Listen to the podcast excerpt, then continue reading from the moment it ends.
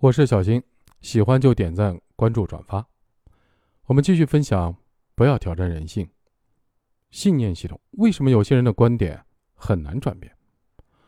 那么问题来了，如果我们在现实的经验和信念的系统产生矛盾，该怎么办？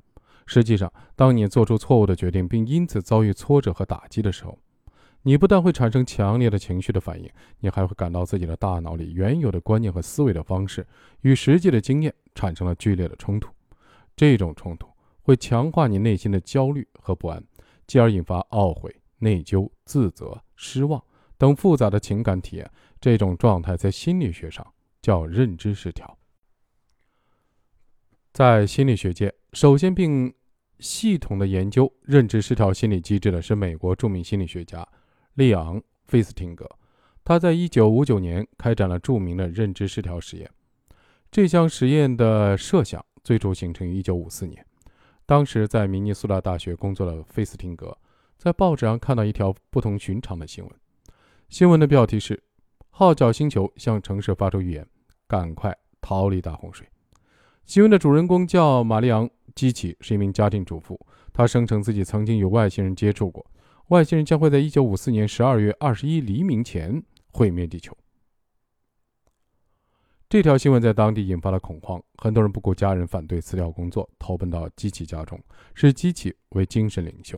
基奇则以末日救世主自居，宣称自己能够和外星人交流，会让外星人开宇宙飞船来接走他们。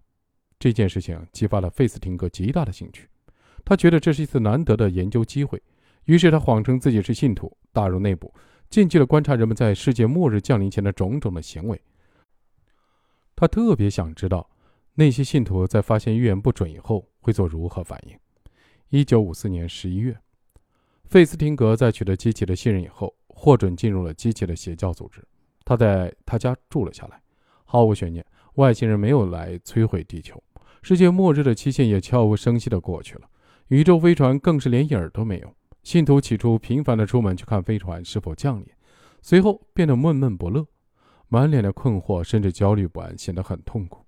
突然，有一部分信徒开始欢呼：“机器是对的，我们拯救了世界！”这种欢乐的情绪迅速感染了在场的每一个信徒，大家都欢呼起来。原来，这些信徒认为他们的虔诚的祈祷感动了神明，所以外星人才不准备毁灭地球了。结果，这些信徒不但没有退出邪教，一些核心成员反而出去招募更多的信徒了。费斯汀格恍然大悟，原来也是有这样的一些人：当事实和他们深信不疑的信仰产生冲突时，他们更倾向于为自己找借口、辩护和解释，而不是改变自己的信念系统。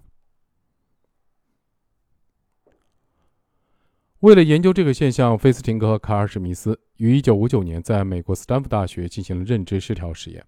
受试者是71名正在学习心理学的大学低年级的男生。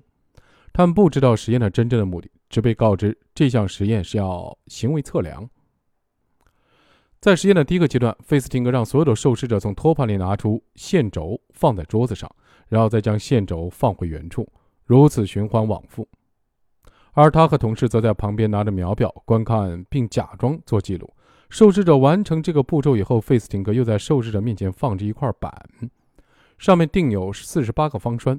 他让受试者按照顺时针方向把四十八个方栓调整九十度，循环往复做三十分钟。不得不说，这项实验实在太无聊了，很多受试者看起来都非常郁闷。第二阶段是实验的核心阶段，费斯汀格将受试者。随机分成三组：对照组 A 组和 B 组。对照组的受试者完成上述任务以后，立刻被带进一个房间接受访谈，聊聊完成这些实验任务时是什么样的感觉。至于 A 组和 B 组的受试者，费斯汀格要求他们对即将参加实验的新受试者撒谎，说这项实验非常有趣。A 组的受试者撒完谎以后会获得一美元作为报酬，B 组的受试者撒完谎以后会得到二十美元的作为报酬。之后。费斯汀格把 A 组和 B 组的受试者逐一的带入访谈室，让他们对谈谈对实验任务的真实的想法。实验的结果非常有意思。对照组的受试者和获得二十美元报酬的 B 组的受试者认为任务很无聊，并明确表示不愿意再参加类似的实验。而获得一美元报酬的 A 组受试者则表示任务很有趣，并明确表示愿意再次愿意再次的参加类似的实验。也就是说，对照组的受试者认为实验很无聊，而这种态度是始终如一的。获得二十美元报酬的 B 组受者虽然对其受试者撒谎说实验很有趣，但在事后的访谈中还是明确地表达了认为实验很无聊的态度。只有获得一美元报酬的 A 组受试者在事后访谈中否认了实验的无聊，不仅仅改变了自己的态度，还表示愿意再次参加实验。到底什么让 A 组受试者的态度发生了改变呢？获得二十美元报酬的 B 组受试者之所以认为实验无聊，是因为他们认为自己是为了获得报酬才撒谎的。实验的确很无聊。获得一美元报酬的 A 组受试者不但撒谎，还改变了态度，认同了自己的谎言。是因为一美元的报酬不足以让他们为自己撒谎的行为辩护，但行为已经做出，无法改变，他们就只能改变自己的态度。也就是说。A 组和 B 组的受试者都经历了态度和行为不一致的认知失调状态，但是 B 组的受试者有充分的理由为自己辩护，所以坚持了原有的态度，而 A 组的受者没有理由为自己辩护，只好改变了自己原有的态度，认可自己的谎言，让自己言行一致。可以说，费斯汀格用认知失调实验再现了当年马里昂机器的邪教组织发生的情况。人们在发现自己做出错误的决定的时候，不会改变自己的错误，反而更加的坚持自己的错误的判断，在错误的道路上一条道走到黑。实验中那些只拿到一美元报酬的受试者的心态和机器的信徒的心态是一样的。这些受试者明明感受到了不公平，感受到了焦虑，感受到内心深处有个声音在说：“你得诚实点。”却不愿意诚实，因为诚实需要付出代价，这个代价就是承认自己很愚蠢。这是很多人都接受不了的事实。大部分人都认为自己比别人更强，对自己的评价，自己总是要比别人好一点。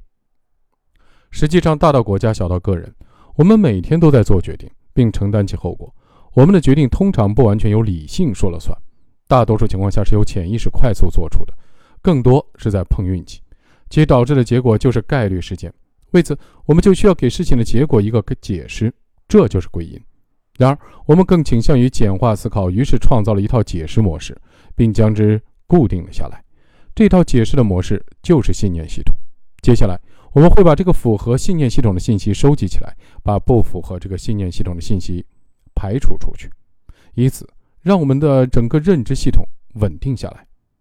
这套稳定的认知系统在环境没什么变化的时候非常好用，且十分高效；而一旦环境发生巨变，这套系统。